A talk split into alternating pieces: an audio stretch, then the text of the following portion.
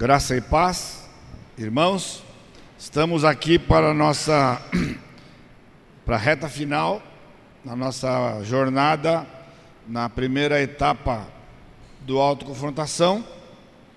E eu espero que nesta semana o Senhor tenha falado e esteja falando com os irmãos. Eu tenho desafiado os irmãos na primeira noite de que você vai ser vai ter uma vida cristã antes do autoconfrontação e uma depois do autoconfrontação. Isto não é um momento mágico da sua vida, mas é um momento de abrir a sua mente o seu coração para uma prática de vida cristã que talvez era estranha para você. Ou seja, o desfrutar da, da Escritura, da palavra de Deus que você tem na mão, que você já acredita, mas que você simplesmente fazia um uso superficial, não é? É como se você tivesse uma metralhadora na mão e você não soubesse usar e tivesse, estivesse usando um, um 22 dando um tirinho aqui, um tirinho ali, né? De repente você tem uma arma poderosa lá e está tomando tiro do inimigo total, né? Por isso é meu incentivo. Como ontem, eu não sei se há alguém aqui que já quase ao final do nosso tempo teria uma pergunta, algo que não ficou claro para você ou que você acha que precisaria de um esclarecimento, uma orientação. Aí você pode levantar sua mão e fazer sua pergunta se você tiver, por favor. Pastor, aqui um pouco antes da, do começo, veio compartilhar e fazer uma pergunta que talvez seja o seu caso.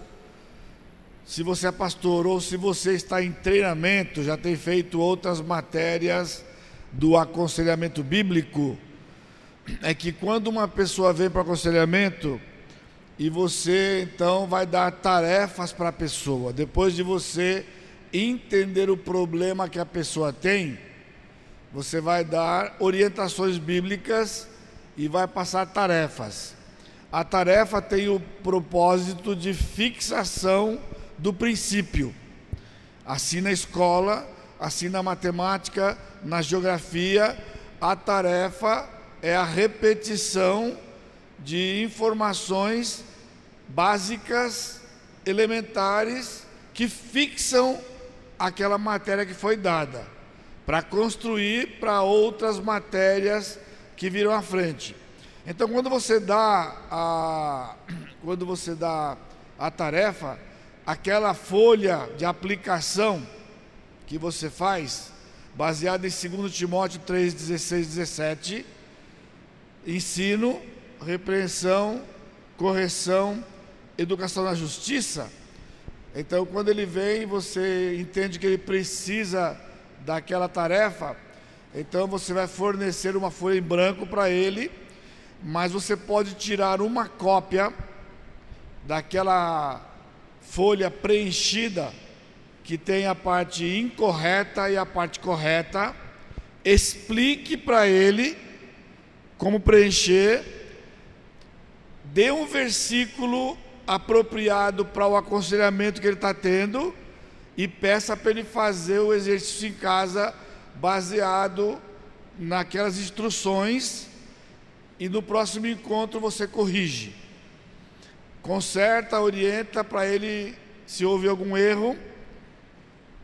De novo, umas três vezes, para que depois ele aprende o resto da vida, ele sabe que ele pega um versículo e usando aquela folha, ele consegue fazer um estudo bíblico de aplicação para o seu problema. O que, que você está ensinando para ele? O problema que você tem, você não precisa de remédio. Você precisa de Bíblia. Você precisa da palavra de Deus. Precisa detectar qual é o pecado ou quais os pecados. Arrependimento e depois uma mudança bíblica. Aí tem aquela outra folha que aprendeu ontem, o despojar e o revestir, que nós vamos ver na lição hoje aplicada na lição 9 e 10. Ok? E você acompanha, porque se você simplesmente der a folha em branco para ele e fizer uma explicação, ele não vai conseguir preencher, porque ele não fez o estudo que você está fazendo aqui, né? Então, ele não vai conseguir fazer. O ideal, se você é pastor principalmente, é que você ensine pessoas da sua igreja o manual de autoconfrontação. Ou que você planeje, quando você souber que tem aqui na área autoconfrontação, junto uma turma e vá para lá para poder que para que eles tenham, porque isso aqui é o manual de cabeceira, você vai utilizá-lo o resto da sua vida. E você vai entender por que hoje. Quando nós vamos aplicar isto aos problemas básicos do crente, que é lidando com o eu e depois a ira. Ok? Muito bem. Abre a sua Bíblia para a lição 9, página 1. Lição 9, página 1.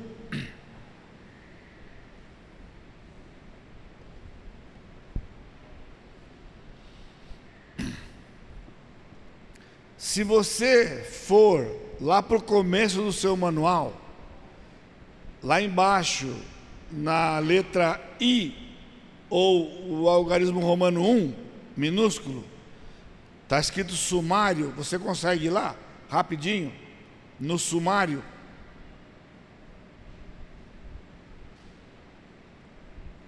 Aí você vai ver que você tem o fundamento do curso, lições que vão de 1 até 8. Foi o que nós vimos até ontem. E depois você tem a parte da lição 9. As, as 13 lições seguintes são a parte prática da aplicação dos fundamentos que foram aprendidos nas lições de 1 a 8, que foi o treinamento que você teve para a mudança. Você percebeu? Nós fizemos oito lições para mostrar para você de que o que você está sofrendo é porque você precisa de uma mudança na sua vida cristã, em algumas áreas da sua vida cristã, e à medida que você enfrenta problemas novos, os problemas novos revelam áreas que necessitam mudança. Por quê? porque o nosso alvo é o Senhor Jesus Cristo. E ninguém conseguirá ter uma mudança aqui na terra completa de deixar de ser quem é para ser igual a Jesus. Esse é um processo de vida inteira. Jesus, o apóstolo Paulo disse em Filipenses 1:6, aquele que começou a boa obra em vós, ele há de completá-la até o dia de Cristo. O dia de Cristo é a vinda dele, ou o dia que ele lhe chamar, ou me chamar, para estar na sua presença. Aí teremos nos parecido com ele, e para toda eternidade nós vamos habitar junto, juntamente com ele nos novos céus e na nova terra. Ok? Muito bem. Então, a partir da lição 9, nós vamos agora aplicar tudo que você aprendeu naqueles quatro elementos, entender o problema do ponto de vista de Deus, esperança bíblica, mudança bíblica e prática bíblica. Só que você tem que decorar. É um mantra. Você tem que falar. Entender o problema do vista de Deus. Esperança bíblica, mudança bíblica e prática bíblica, porque isto vai ser a sua vida cristã normal para o resto da sua vida, ok? Muito bem. A lição 9, começando esta segunda fase do curso, né? Ela começa numa ordem que ela é muito importante e lógica. A lição 9, lidando com eu, não é aleatoriamente a primeira. Lidando com eu, ou a preocupação com eu, é a primeira lição, porque a sua visão do eu afeta como você aborda todos os problemas da vida. Como você entende o eu na Bíblia, ou como você lida com o eu, ele vai afetar todos os problemas da vida. O que isso significa na prática? Problema novo. Você não precisa começar a lição 1. Problema novo, aonde você vai? Lição 9. Ah, aconteceu um problema que você nunca tinha passado. Lição 9. Aqui tome cuidado, porque, por exemplo, se você tiver um problema de relacionamento com uma pessoa, a sua tendência vai ser ir para a lição que fala de relacionamento interpessoal, que nós vamos ver na próxima rodada. Não faça isso, porque você não vai tratar o seu problema. Por quê? Como você lida com o eu, entende o eu, afeta todos os problemas. Antes de você saber os detalhes do relacionamento interpessoal, você precisa primeiro rever a lição do eu. 9 e 10. Aí você vai para a lição correspondente. Mas, por exemplo, se você está enfrentando um problema conjugal, ou nunca enfrentou e começar a enfrentar, a sua tendência qual seria? Já conheço o curso, já fiz o curso com o pastor lá, tá tudo bem comigo, já vai na lição do relacionamento conjugal. Não vá. Por quê? Como você lida com o eu, como você enfrenta o eu, encara o eu, vai afetar todos os problemas da vida, portanto, o seu problema conjugal tem a ver com o eu, e como o problema conjugal é um problema com pessoas, só que é seu cônjuge, você tem que ir na lição relacionamentos interpessoais. Quando eu dei esse curso a primeira vez, em 1996, na igreja, nós tínhamos 50 pessoas, 55 pessoas. A maior parte eram casais e eles não viam a hora de chegar à lição do relacionamento conjugal. É lá no sul. Aqui não. Aqui o conjugal é raro. Lá é muito comum. Entre os crentes é muito comum. Todo casal lá tem problema. Aqui no Piauí não. Mas lá sim. Então, você imagina quando chegou na lição 15, só tinha três páginas. Pastor, mas três páginas? Eu estou pensando que ia ter um livro desse tamanho para poder localizar meu problema. Falei, você não entendeu nada. Olha só, você já sabe lidar com eu, já lida com a ira, já lida com o problema interpessoal. O que sobrou agora é só o cidadão, é só a cidadã. Entendeu como que é? Por isso tem que saber como usar o manual. Se usar o manual errado, ele não vai ser eficiente. Muito bem.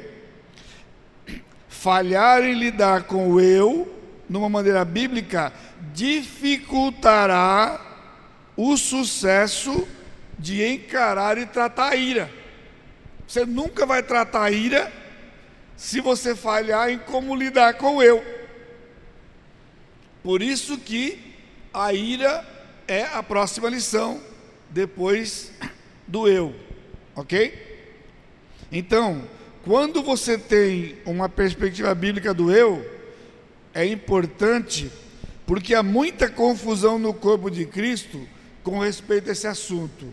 Lembra que desde o começo da semana você tem ouvido, a igreja tem sido influenciada pelas filosofias do mundo. O mundo entrou na igreja Aqui uma palavra de advertência para você. Isto é mundanismo. Eu fui criado numa geração que mundanismo era usar cabelo comprido. Mundanismo era usar calça jeans. O crente não podia ir de calça jeans, porque calça jeans era do mundo e só os hippies usavam calça jeans. Mulher não podia usar calça comprida. A mulher que usava calça comprida era igual a mulher do mundo, porque no mundo a mulher usava calça comprida. E eles caíam de pau no mundanismo. Não entendiam nada. Mundanismo não é exterior. Mundanismo é princípio dentro. Mundanismo é quando um crente que tem uma questão com outro procura um advogado. Isso é mundanismo. Mundanismo é quando um crente que está com problema emocional procura um psicólogo. Isso é mundanismo. Porque você está recorrendo ao expediente do mundo, às convicções do mundo, para lidar o seu problema que tem base espiritual. Como nós já vimos aqui. O homem natural trata as coisas lá porque ele não tem o Espírito de Deus. O homem que tem o Espírito de Deus, ele é um ser espiritual portanto, a base dos seus problemas é espiritual.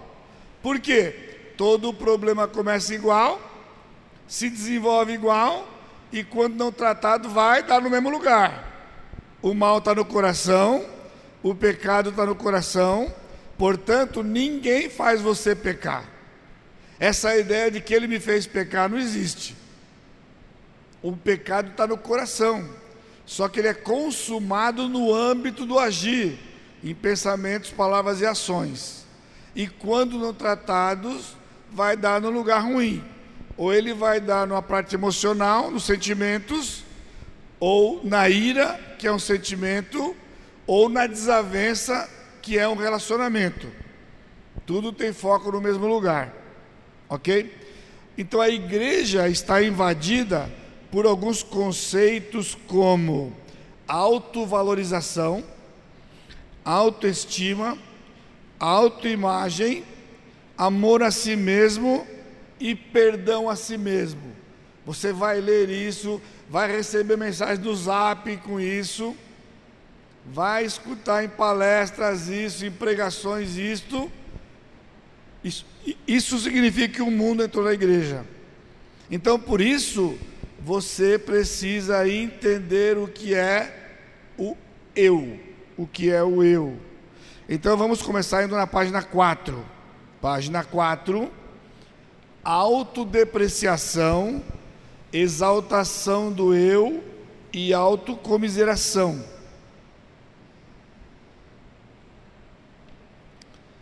A perspectiva do homem. A sabedoria do mundo ensina que muitos dos nossos problemas têm origem numa autoimagem negativa. Isso é dito para a criança, isso é dito para o adolescente, isso é dito para o jovem, isso é dito para o adulto, quando ele tem certas, certos, certo comportamento, ah, você é assim porque você é muito negativo. Você tem uma baixa autoestima. Você não está pensando correto a respeito de si mesmo a sua autoestima é muito baixa. Aquela moça que fica olhando para o espelho e fica triste. Ah, eu não sou bonita como não sei quem. Aí você fala, ah, o seu problema é que você tem que aumentar a sua estima. Sua estima, a sua autoestima está muito baixa. A sabedoria do homem natural afirma também que você deve aprender a amar a si mesmo. Você está tendo problema com pessoas, vira e mexe, você tem problema de relacionamento. Aí alguém vem para você e fala: Sabe o que, que é? Você tem que amar o próximo. É isso eu sei, mas eu não consigo. Eu tenho problema com aquela amiga da escola, tenho problema com a vizinha, tenho problema com o vizinho. Sabe por quê? É porque você não ama a si mesmo. Como é que você vai amar o seu próximo se você não se ama? Então, primeiro você tem que se amar, para depois amar o próximo. Guarde só. Isso eles falam lá fora, e já está dentro da igreja. Você precisa elevar sua autoestima, que as suas necessidades devem ser supridas para que você possa ajudar o outro. Você é uma pessoa egoísta e tem problemas com isso. Aí a pessoa diz: Não, você tem que ajudar outras pessoas. Aí ele diz: Mas como que você vai ajudar uma outra pessoa, sendo que você tem necessidades? Então você precisa primeiro resolver as suas necessidades, para que depois você possa ajudar pessoas. Enfim, elevar a autoestima, amar a si mesmo, são ensinamentos que estão entrando dentro da igreja, que na verdade são princípios do mundo que vieram para a igreja e as pessoas não conseguem sair deste lugar, né? Você vai ficar chocado se não ficou ainda. Você pode encontrar paz que você tem um valor infinito devido ao seu Deus interior. Você precisa descobrir o seu Deus interior. Eu fui numa palestra, me convidaram para dar uma mensagem numa, numa formatura da minha filha, do segundo grau. E aí souberam que era pastor. Seu pai pode dar uma palestra lá? Posso. E eu fui dar uma palestra lá. Aí a professora que era paraninfa foi dar a palestra dela lá, né? A palavra de paraninfa e começou a falar que os alunos agora estavam saindo para o mundo e eles precisam encontrar no seu, o seu lugar no mundo e você tem que saber se valorizar, haverá muita competitividade e você precisa se conhecer intimamente. E você tem que conhecer o seu Deus interior. E olha, você tem se você tem que contar o seu infinito fértil. Quando ela falou, infinito fértil? Aí eu pirei. Mas que infinito fértil é esse? Pois é, essa é a sua busca para que você encontre seu espaço neste mundo, como agora uma pessoa que vai para a universidade. Bom, quebrou minhas pernas, né? Quebrou minhas pernas. Como é que eu vou pregar agora? depois de uma palestra dessa, ensinando os alunos um negócio desse. Triste, triste. Mas pior, lá era aceitável, não é? A professora, a diretora não era crente. Agora você escuta dentro da igreja uma irmã querendo consolar outra que está toda triste porque ela se acha feia. Você não pode ser assim, irmã. Levanta a cabeça. Você é forte. Há uma força dentro de você. Ponto. Só o estrago. Pessoal, isso é estrago. Vamos ver o que a Bíblia diz. Então veja, Algarismo Romano 2, lição 9, página 4. Lição 9, página 4. Nós estamos falando sobre autodepreciação, exaltação do eu e autocomiseração. A visão que você tem do eu determina como você vai lidar com todos os problemas da sua vida. Número 2, explicação do homem para a perspectiva inferior que ele tem de si mesmo. Quando eles se deparam com uma situação assim, numa criança, no adolescente, no adulto, como é que eles explicam? o ambiente que ele viveu até aqui, ou que ele vive, é desfavorável. Se ele já é adulto, o trabalho que ele faz não é realizador. Ele não trabalha em algo realizador. Ele tem defeito físico. Ele é depreciado pelos outros. Ele brinca com os amiguinhos, os amiguinhos zombam dele, né? Aí você fala, sabe por que ele é assim? Porque os amiguinhos ficam zombando dele ele foi rejeitado pelos pais, ou é falta de dinheiro, falta de instrução. Bullying está na moda. O bullying está na moda. Está assim porque praticam bullying contra ele na escola, na rua, em todo lugar. Na igreja, tem bullying na igreja. Desrespeito de outros, está vendo? Nunca respeitam você, por isso que você é desse jeito incapacidade para se comunicar, você não se comunica bem, incompreensão de outros, dificuldade para aprender, falta de oportunidade de trabalho, murmuração do cônjuge, abuso quando criança, relacionamento deficiente, Lembra aquele tarefa que tinha abuso de criança? E alguns levantaram a mão dizendo que precisava de mais alguma coisa além da Bíblia? Por quê? Porque um dos diagnósticos fortes para alguém que tem problemas na adolescência e na juventude é dizer que é porque ele foi abusado como criança. Por isso ele tem uma distorção a respeito de si mesmo e ele não sabe como lidar com a situação. Por isso que ele vive como ele vive. Agora veja o número 3. Maneiras fúteis que o homem recomenda para valorizar. No 2 é o diagnóstico. No 3 é o tratamento que o mundo dá e que eles ouvem quando eles procuram certos profissionais para ajudá-los diante dos problemas que o ser humano enfrenta na vida.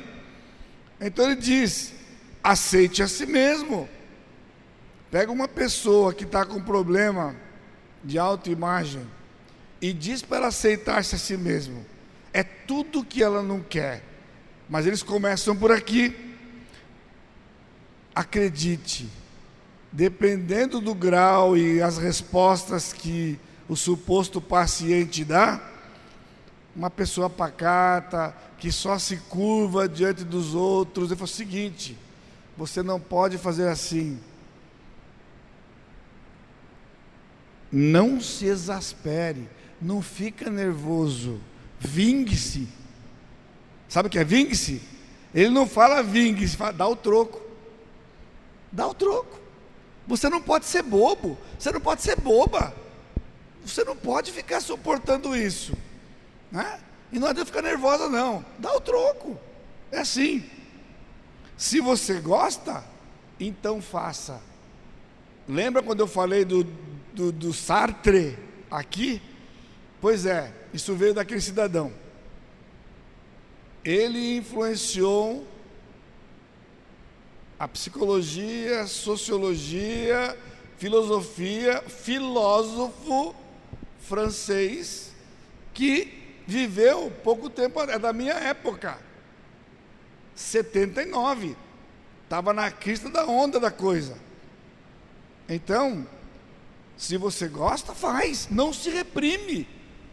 A criança não pode ser reprimida. Sabe que ele é assim? Que você fica reprimindo. Não reprima isso aqui, porque o Sartre veio do Freud. O Freud era o, o pai da coisa. Tem que deixar que a pessoa se descubra. Por que se descubra? Porque o valor está dentro dele. E agora as técnicas. Né? As técnicas. Aprenda a amar a si mesmo. Na igreja, você tem que se amar primeiro. Você nunca amará o seu próximo enquanto você não aprender a amar a si mesmo. Isso é uma tolice, mas é o que é ensinado. Já falei sobre desculpas do Deus interior. Olha esse. Perdoe a si mesmo. É comum na igreja a desavença. Alguém fez alguma coisa para alguém, para não perdoa, não consigo perdoar. Eu não consigo perdoar. Aí vem você e fala assim: Mas Jesus mandou perdoar. Eu sei, mas não consigo perdoar, não consigo perdoar. Mas você tem que tentar, você tem que se esforçar. Aí de repente, se você tem um clarão, sabe o que é isso? É que você não se perdoou você mesmo. Então aprenda a se perdoar primeiro e quando você se perdoar, você perdoa os outros. Não existe tolice maior do que essa. Mas é o diagnóstico hoje. Busque a atualização do eu. Agora o cidadão virou um computador. E ele precisa de atualização. Clica aquela teclinha lá e ele reprograma todinho e atualiza. Você está desatualizado. Isso não tá, ninguém faz mais isso não. Você precisa estar tá na época para aprender como lidar com essas coisas. O mundo é no, o mundo tem coisa nova, tem novidade. Se atualize, se atualize. Afirme a si mesmo. Olha esse, fale das suas realizações pessoais. Uma pessoa que tem baixa autoestima, é tarefa, é exercício que dão para essa, essa pessoa né? para que ela descubra aquilo que ela é boa e se projete. Agora vai alimentar o orgulho que o ser humano já é orgulhoso até a cutícula e você vai incentivar que ele seja orgulhoso para se defender do que acontece ao redor dele. Transfira sua culpa para os outros. Agora você fala, pastor, mas ninguém fala assim diretamente. A maioria não. Esse é a sutileza do diabo. Porque se alguém falar direto assim, você fala, oxe, bicho, e sai fora. Então ele fala: a culpa não é sua, a culpa é dos seus pais. Seus pais fizeram isso com você. A culpa é a sociedade. A sociedade que não tem escola para todo mundo. Está vendo? Você não pode estudar, não tem escola para todo mundo. O que está dizendo? Transfere a culpa para o outro. A sua culpa é o presidente da república. Entendeu? Olha a situação que eu estou passando. Está uma confusão e eu estou só na minha, né? Eu fiz 65 anos em junho, então, portanto, chegou o meu dia de tomar a vacina do Covid. Me deram a data, o endereço, e eu fui. Cheguei lá, a sua vacina é Coronavac. Aí estava começando a AstraZeneca. Dois dias que tinha chegado a AstraZeneca. A hora que eu entrei, falou: olha, aqui é Coronavac, ali é AstraZeneca. Eu estou pensando que eu podia escolher. Aí perguntar qual é a sua idade. Falei 65, 65 é a Coronavac. Essa aqui é para quem tem 64. Bom, tudo bem, então eu fui para lá e tomei a vacina. 30 dias depois, segunda dose, e me disseram: você tem que esperar mais 30 dias para poder ficar bom, para depois você fazer alguma atividade. Por isso que eu vim aqui agora. Era para eu ter vindo 15 dias atrás. Mas eu tinha que esperar passar um mês para poder estar tá garantido e poder ir para o porto, pegar avião e voltar. Três semanas atrás surge uma conversa. Seguinte, os Estados Unidos não estão tá aceitando alguém para entrar lá com a Coronavac. E eu estou com uma viagem marcada em novembro para ir para os Estados Unidos. E já vieram falar para mim, ó, pastor, não vai poder entrar lá. Não estão aceitando. Falei, ah, é? Pô, que escolha que eu tenho? Que escolha que eu tenho? Eu vou culpar quem? Eu não podia escolher a vacina, me deram essa. Agora, o que está acontecendo hoje é que está morrendo um monte de gente que já tomou duas doses da Coronavac e está morrendo. Lá em São Paulo e região, os hospitais estão cheios, cheios de pessoas com a Coronavac. Então, já estão falando, ó, vai ter que tomar outra vacina.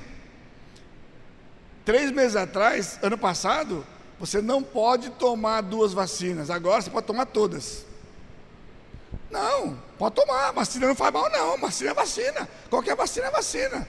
Essa é a medicina. Aí, hoje eu liguei lá para São José, o outro pastor tomou vacina hoje. Mais novinho, não é tão bonitão que nem eu, mas é mais novinho. Aí, ele foi lá, eu tomei a Pfizer e eu vou para os Estados Unidos. Eu falei para ele, eu sinto muito, falei para ele. Aí ele falou assim, pois é. Porque a Pfizer não é eficiente para idoso. Idoso não pode tomar Pfizer, porque só 28% de porcentagem de imunização. Olha só, olha só as informações. A Coronavac não presta, mas a que presta para idoso, só 28%. Agora, eu tenho culpa de ter 65 anos em 2011? Eu tenho culpa? Eu me revolto contra quem? Eu vou botar a culpa em quem? E assim vai, ó. Agora, detalhe: os Estados Unidos só aplicaram Pfizer. Só Pfizer. E a população americana, em faixa etária, é maior que a do Brasil. Engula essa agora.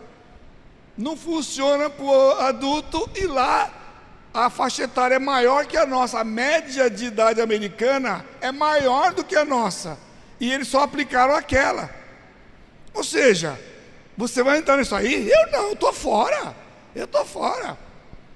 O meu Deus entendeu que eu ia tomar Coronavac, eu tomei Coronavac, ponto. É assim que você tem que entender. No dia que eu tomei só tinha aquela, então meu Deus disse: é essa que você vai tomar. E eu tomei. E eu não estou confiado nela, eu estou confiado no meu Senhor. Ponto. Acabou. É assim que você tem que fazer. E não ficar sendo influenciado por esse pessoal, procurando culpado para coisa. Por isso que os crentes estão revoltados contra o presidente, contra o Congresso, contra o Supremo. Aqui não é o Shaddai, não, mas lá embaixo, pessoas não têm noção. O pessoal está revoltado contra o Supremo. Falei, pessoal, vocês estão achando que Deus morreu? Deus morreu, eu não estou sabendo. Eu não estou sabendo que Deus morreu. O meu não morreu. O seu morreu? Não é possível. O meu continua governando. O meu disse que toda autoridade foi constituída por Deus e que nós temos que ser submissos a eles. Está aqui no livro. Então, pense bem, antes que você transfira responsabilidades para outras pessoas. Perdão, irmãos, é coisa séria. E nós vamos ver hoje à noite. Perdão é sério. Eu estava numa conferência sobre perdão e comunicação.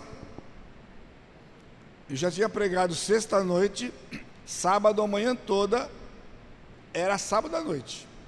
Como eu fiz hoje, fui abrir a palestra, falei, ah, alguém aqui que tem uma pergunta, gostaria de fazer. Lá embaixo, uma irmã levantou a mão. Pois não, irmã. Aí ela veio quente, né? Que ela tinha que ter argumento para fazer a pergunta, né? Pastor, e quando a gente já tentou de tudo, tudo, tudo, tudo, tudo, tudo, tudo, e tudo, tudo, tudo, e não consegue perdoar alguém. Você entendeu o que ela queria dizer, né? Porque ela falou tanto tudo, tanto tudo, que ela quis deixar claro que esgotou todas as possibilidades.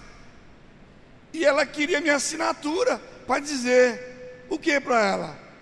Então eu disse para ela, já conheci o pessoal, já tinha uma certa liberdade, né? Falei, irmã, se converter resolve rapidinho. Rapidinho, rapidinho. Como assim, pastor? O que o senhor quer dizer com isso? Falei, o que eu quero dizer com isso? Abri a Bíblia em Mateus 18, na parábola que Jesus contou do servo que devia um monte de dinheiro para o outro, eu li a parábola para ela. O servo foi perdoado de uma grande dívida, encontrou um conservo que devia uma micharia para ele, não perdoou, botou o cara na cadeia. E o Senhor disse: O seu servo mau, e mandou prender o camarada. E Jesus conclui: Assim meu Pai fará aquele que não perdoar o outro. Ué, só existe uma possibilidade de uma pessoa não perdoar a outra, se não for crente. Porque se for crente tem que perdoar. O texto está aqui. Agora, tem que perdoar obrigado? Não, não entendeu. Lembra? Tudo está onde? No pensamento. Enquanto você achar que você é gente boa, você não vai perdoar pessoas. É só você pensar que ela é pior que você não perdoa. O dia que você entender que a dívida que você foi perdoada por Deus era impagável e que a maior dívida que alguém pode ter com você ou ter feito para você é infinitamente menor do que você fez para Deus e foi perdoado, você perdoa todo mundo. E é só assim. Não tem essa de perdoar-se a si mesmo. É saber que foi perdoado pelo Senhor, porque quem perdoa é quem recebe a transgressão. Eu pequei contra mim mesmo, como para me perdoar a mim mesmo? Que história é essa? Que história é essa? Página 5. Veja lá. No princípio 33, que nós temos na página 2, que é a perspectiva de Deus, no princípio 33, eu queria que você abrisse a sua Bíblia para Mateus 22, 39. Quando ele diz: Amarás ao teu próximo como a ti mesmo. Mateus 22, 39, Deus alista dois mandamentos. Guarde isso. Não são três, são dois. Ele não disse amarás a Deus, amarás a ti mesmo e ao teu próximo. Vocês estão entendendo? Não tem isso na Bíblia. Amará, amarás ao Senhor teu Deus, e o segundo, igual a esse, é amar ao próximo. Pessoas têm problemas emocionais porque não perdoam pessoas, tem rancor, tem mágoa no coração. É a lição das nove horas hoje. Ira, ira. É muito importante que você saiba isso. Agora veja, você pode ficar impressionado acerca de alguém que parece odiar a si mesmo. Você encontrou alguém que se odiava a si mesmo? Alguém nessa situação muitas vezes fala muito das suas falhas e diz coisas, por exemplo, eu não consigo fazer nada certo. Eu não sou legal. Eu não sou legal. Não consigo. Não consigo ter amizade. Pronto. Você já começa a morrer de dó. Você já começa a morrer de dó. Você já começa a ficar impactado com isso. Agora veja, esta pessoa, na verdade, está dando muita atenção a si mesmo, porque ela está falando todo o tempo dela, ela está demonstrando quanto ela ama a si mesmo, porque o assunto da sua discussão sempre é ela mesma. Ela mesma. Ela não fala dos outros, ela fala de si mesmo, porque ela quer impressionar. Isso chama-se manipulação. Carro-chefe do ser humano, manipular a criança com cinco meses, manipula a mãe. Assim, aquele pequeno ser, você está entendendo que o mal está no coração? Imagina uma mãe de primeiro filho, uma criança com três, quatro meses de idade, que de repente dá um baita berro, a mãe fica desesperada, para tudo e queima tudo e corre atrás e pega a criança, está com fome, está com dor, o que, que é? Pega no colo e ela fica um anjinho, um anjinho. Sabe o que era? Não tinha nada. Ela só queria ficar perto da mãe. Queria sentir o cheiro da mãe. Queria sentir o cheiro da mãe. Ela não fala. Ela usa o que ela tem, o megafone. Ela queria ser acudida. Sabe o que era isso? Ela não quer saber. Ela não está pensando. Ela está reagindo. O ser humano começa assim. O ser humano começa assim. Então, o foco total da vida dessas pessoas está nelas mesmas. O ser humano tanto se ama que a primeira coisa que você faz quando você levanta, eu espero, você vai ao banheiro, lava o rosto, olha para o espelho, se penteia, toma um banho, ou se tomou banho à noite antes de dormir, troca sua roupa e sai. Por que você faz isso? Porque você se, porque você se ama. Você se ama. E alguns vão ao extremo, enquanto penteia o cabelo, começam a falar coisas para si mesma. Nas, nas, se arrebenta. Essa é a pessoa que tem uma autoestima elevada, diz aí fora. Não, é o ser humano.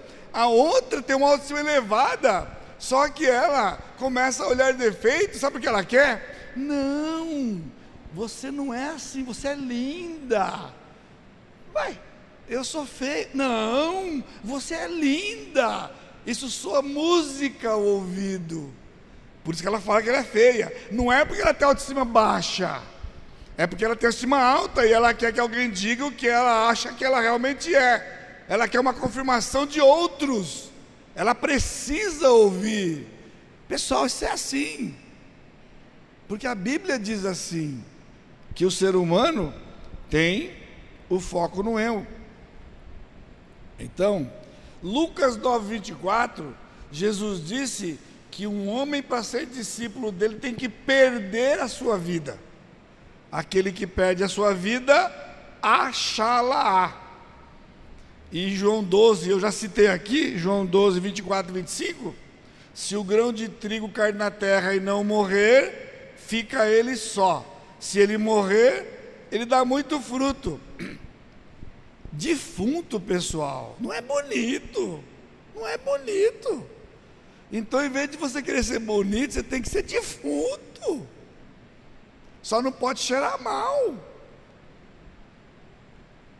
Porque Cristo renova você. Ele lhe dá vida. E a vida que ele dá é uma vida abundante. O ponto é que o ser humano não é contente com o que ele tem, ele sempre quer do outro. Já vou ver já já isso aqui. Você vai ver, me aguarde. Imagina uma locomotiva. A locomotiva está nos trilhos e ela começa a andar pelos trilhos e quando ela está naquele, naquela reta, né? Imagina uma, se tivesse uma linha de ferro aqui beirando o rio, né? Enquanto a locomotiva está lá, ela vê o rio, os peixinhos, ela vê os animais à vontade, ela lamenta. Ah, eu queria tanto poder ir para onde eu quero. Mas eu já estou fadada a ficar nesse trilho, eu só vou onde o trilho vai. Imagina se ela conseguisse sair do trilho e ir aonde ela quisesse. O que aconteceria com ela? Assim que ela saísse do trilho, ela ficava atolada na terra e não ia para lugar nenhum. Ela não entendeu que a liberdade dela está nos trilhos. E sair do trilho não é liberdade, sair do trilho é fracasso. Deus nos determinou onde temos que andar, a liberdade está em andar nos seus preceitos. Quando nós queremos fazer coisas por nós mesmos, nós temos um foco no eu, nós vamos sofrer. Então nós temos que ter o foco no Senhor. Página 6. Guarde, você vai decorar essas palavras aqui. Problema do ser humano: inveja, ciúme, cobiça e ganância. Se nós tivéssemos tempo, ia dar uma tarefa para você. Em qual desses você se encaixa? Se você é um crente razoável,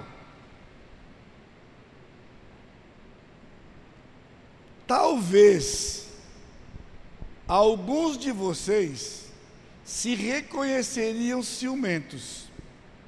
Mesmo assim, se defender. Olha, eu é ciúme, mas não é bem, não, porque eu acho que é zelo.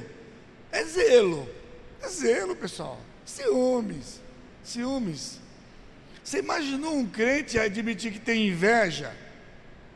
Pois é. Deus está dizendo. O problema que o ser humano tem é inveja, ciúme, cobiça e ganância. Quando uma pessoa está focalizada no eu, ela também tende a comparar-se com os outros. Por que, que uma pessoa se acha feia? Porque ela acha outros bonitos. E o que você acha que é isso? Não, é nada não, pastor. Nada não. É só que ela acha uma besteirinha ali. O que, que é isso? Ela queria ser igual o outro. Ele queria ser igual ao outro. Ele se compara. O ser humano se compara. Por isso que ele entra em parafuso. Onde está o problema? No pensamento. Então ela se compara com os outros e ela se torna então invejosa, ciumenta, cobiçosa ou gananciosa. Inveja é quando você quer ter igual do outro. Inveja é você querer ter igual do outro. Ciúme é quando você não quer que o outro tenha o que é seu, ou que você acha que é seu. Cobiça é quando você quer o do outro. E ganância é quando você quer mais do que o outro. Básico isso aqui. E eu quero ver quem escapa disso aqui. A palavra é pesada, ninguém se classifica. Mas quando eu der definição para você aqui do que é isso, irmãos, a gente não escapa não. Não escapa não. Inveja. Todo ser humano tem, num nível ou noutro, inveja. Toda vez que você se compara com alguém e você eleva o que aquele alguém tem, isto é sintoma de inveja.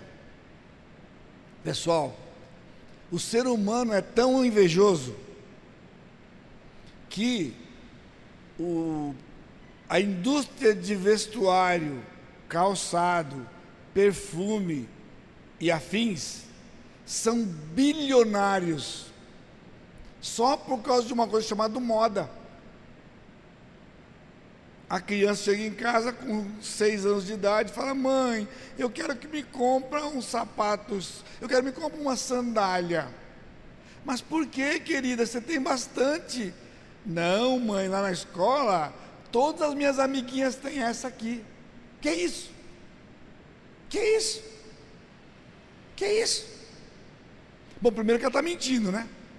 Que não é a escola inteira. A melhor amiguinha dela tem e ela já usa o argumento. Olha só o ser humano. Ela incorpora, ele incorpora o argumento e já. Ah, aí a mãe fala: ai, se minha filha não tiver isso aqui, ela vai ter um problema emocional lá na frente, porque ela vai se sentir. E aí você vai lá e compra para ela uma sandália igual. A sandalinha da Angélica para ela, que todo mundo que só tem amiguinha dela na escola. E vai lá, pior, você não tem dinheiro, vai lá e compra parcelado na loja da cidade lá em três vezes. Aí você quer saber por que está ruim? Quer? Ciúme. Eu tenho cinco netos. A minha esposa, falei com ela ontem, a minha netinha mais nova vai fazer um ano mês que vem. E ela falou assim: Pois é, ela teve a primeira crise de ciúmes dela ontem. Um ano de idade um ano de idade. Porque ela tem irmãzinha de três. Até agora, quem morrer de ciúmes era a menina de três. Ciúme da mãe, ciúme da avó. Ciúme da mãe, porque a mãe dava atenção a uma menina de um, porque era óbvio, de meses, e a menina ficou mal, ficou doente, de ciúmes da irmã. E a minha esposa ontem foi ajudar lá a minha filha e pegou a menininha de colo, a, pegou a, foi brincar com a menina de três, porque a mãe estava cuidando de um, pronto, a de um teve uma crise de um mês, porque a avó estava com a outra. Um ano vai fazer, e você vem dizer para mim que você não tem ciúmes? Você não tem ciúmes da avó com a sua idade, mas tem ciúmes. É só você achar que tiraram o que era seu, que você vai manifestar. No emprego é assim. No trabalho é assim. Cobiça. Cobiça. A pessoa chega perto de você com uma roupa nova, nossa, que roupa linda que você está. Você só faltou falar que era para mim. Não, pastor, eu estou fazendo elogio para minha irmã. Você não é nobre, não. Não é tão nobre assim, não, viu? Meu irmão, um amigo chega perto de você com um carro. Que carrão, hein? Nossa, que carrão! Não são expressões tão normais? Não tem pecado nisso aqui. Deliberado, não. Foco no eu, por isso o eu é perigoso. O pessoal fala na medicina que a pressão alta é perigosa porque é uma doença silenciosa. O diabetes é, silencioso, é, é é, doença silenciosa. É verdade. Porque quando manifesta perigosamente já era. Pessoal, silencioso é inveja, ciúme, cobiça e ganância. Destrói o ser humano. Destrói. Porque é assim, é camuflada a coisa. Ganância. A pessoa compra uma coisa, você vai e compra o melhor. O que é isso? Nossa, pastor, é isso. É isso. Você não ia trocar de carro. Agora. Mas fulano lá trocou de carro. Chegou na igreja, todo mundo disse: Nossa, que bacana! Deus abençoou você. Até bênção você vai usar. Deus abençoou você. Agora você comprou um carro melhor. Aí ele comprou um carro X. Você não se contenta de comprar um carro igual, você compra o melhor. Porque se ele ganhou aquele elogio que Deus abençoou, que ele comprou aquele, imagina quando eu chegar com o meu. Perdoa, pessoal, me perdoe porque eu estou fazendo isso aqui. É porque eu estou acostumado a ir por aí. E por aí é assim, aqui não é não. Então me perdoa de falar assim, entendeu? Porque o negócio é feio. A coisa é feia. É feia. A gente é assim. Porque está dentro de nós essa coisa da comparação. E quem é empreendedor já descobriu e tira proveito disso. Porque se o homem não fosse isso, só ia ter roupa preta por ter. Cada um teria um só. De repente chega lá um monte de gente com roupa igual. Que isso? Pastor, sei lá, é moda, é legal, é bacana. Então, eu não estou dizendo que você está conscientemente. Só que isto é o que destrói o relacionamento, porque nós não lidamos com isso. Nós não temos antídoto para isso. Só quando você tem certos problemas. Esse é o valor da Bíblia. Uma, de uma simples chateação até uma depressão, aqui está a resposta. Aqui está a resposta. Tem princípios bíblicos. Salmo 139 diz que Deus nos fez. Pega uma pessoa, seja criança ou adulto, que tem um problema consigo. Eu aconselhei uma moça que nasceu no parto, teve um problema e ela tem um lado dela paralisado. Moça bonita e estava lá meia chateada. Mas olha que interessante. Por conta dessa situação, ela tinha dificuldade numa escola, que ela tinha desde berçário. Quando ela foi ficando adolescente, já sentia a rejeição das amigas, porque ficou mais evidente o problema. E ela foi para a nossa escola, escola cristã. E lá na escola cristã, essa menina se converteu. E através do testemunho dela, os pais se converteram. E então, eu estava conversando com ela e eu disse: primeiro, Deus permitiu que você tivesse esta situação, porque Ele tinha um plano para você, era amor por você. Porque provavelmente, se você não fosse, tivesse essa dificuldade, você não ia dar valor para Jesus.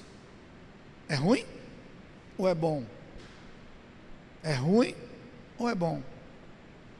Seus pais são crentes hoje, porque toda noite ela chegava lá na escola para dormir, mãe, lê a Bíblia para mim. Mãe católica até praticante. Mãe, lê a Bíblia para mim. Mas eu quero a Bíblia. Lê a história da Bíblia para mim. Mãe, não pode dormir antes de orar. Não é rezar, é orar. E começava a orar. A menina começava a orar. Quebrou. Os pais se entregaram para Jesus.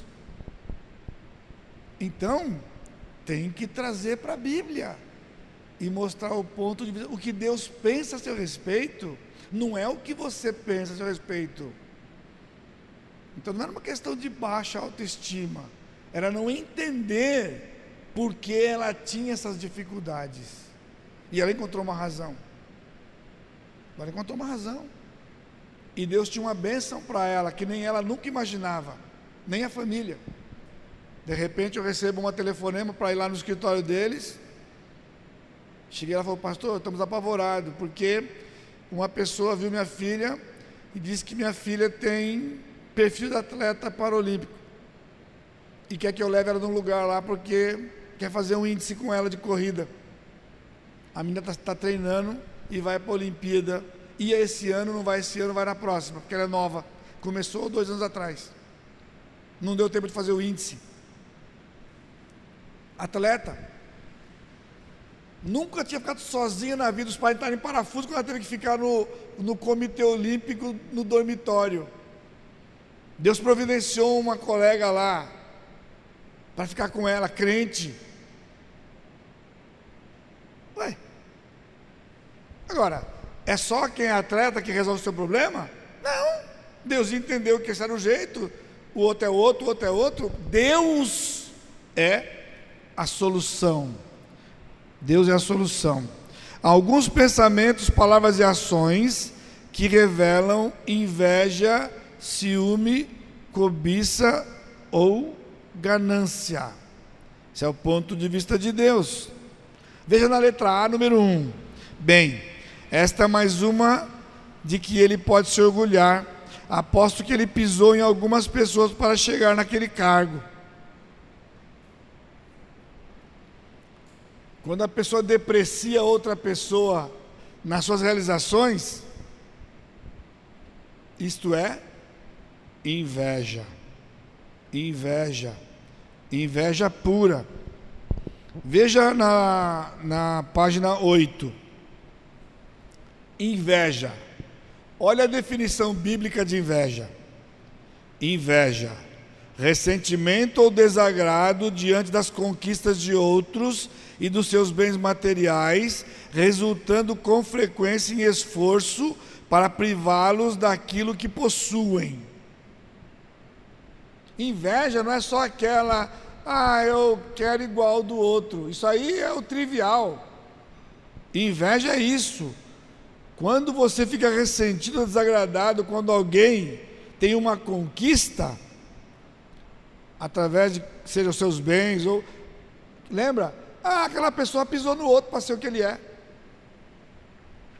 Veja o que é ciúme. No mesmo parágrafo. Ciúme é um desejo egoísta acompanhado de ressentimento e de suspeita ou medo de que outra pessoa esteja procurando roubar aquilo que você considera seu. Isso é possessividade. No casamento, nas amizades, a minha netinha estava achando que ela foi roubada da avó dela. A avó dela roubaram dela. E já deu alarme. Deu alarme. Você percebeu a palavra ressentimento aqui nos dois casos? Isso é sentimento. É sentimento. Por isso, o sentimento revela um coração na letra B, cobiça, um desejo errado de possuir o que Deus não lhe concedeu, normalmente dirigido para aquilo que pertence a outros. Deus não deu para você, Deus deu para o outro, e agora você quer o do outro. E finalmente a ganância, dar liberdade de ação a um desejo desenfreado de possuir além daquilo que faz parte da vontade de Deus para a sua vida. Nós vivemos numa sociedade, num país que incentiva tudo isso aqui por cultura. Sabe o que é isso? Crédito. Crédito. Um crente endividado o que, que ele é endividado? Porque ele comprou o que não podia. Então ele teve que parcelar. Logo, guarde isso, isso é forte. Não foi Deus que deu. Não foi Deus que deu. Quando Deus dá, Deus dá à vista. Quando você tem que parcelar uma coisa, Isso aqui é um princípio. Deus não lhe deu. Porque Deus não se engana. Agora, cuidado, dívida é uma coisa e investimento é outra. Você vai comprar uma casa, a casa é investimento. Qual só o detalhe? Se você pode comprar uma casa de dois dormitórios, que encaixa no seu orçamento, mas dois é pequeno para você, você quer três, entortou o caneco. Já entortou o caneco. Eles estão aqui, ó, ao redor. Percebeu? Você vai ao mercado, eu não vou em certos mercados da cidade lá. Carrefour eu não vou há muitos anos mais. Não vou, não entro lá. Você entra no Carrefour para fazer uma compra, você sai com um monte de coisa, menos a compra que você foi comprar. Porque na entrada já cerca você.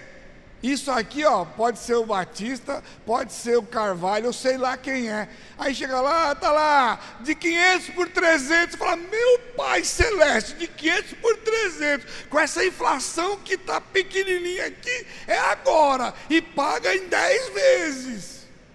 Pronto. Você só esqueceu de uma coisa.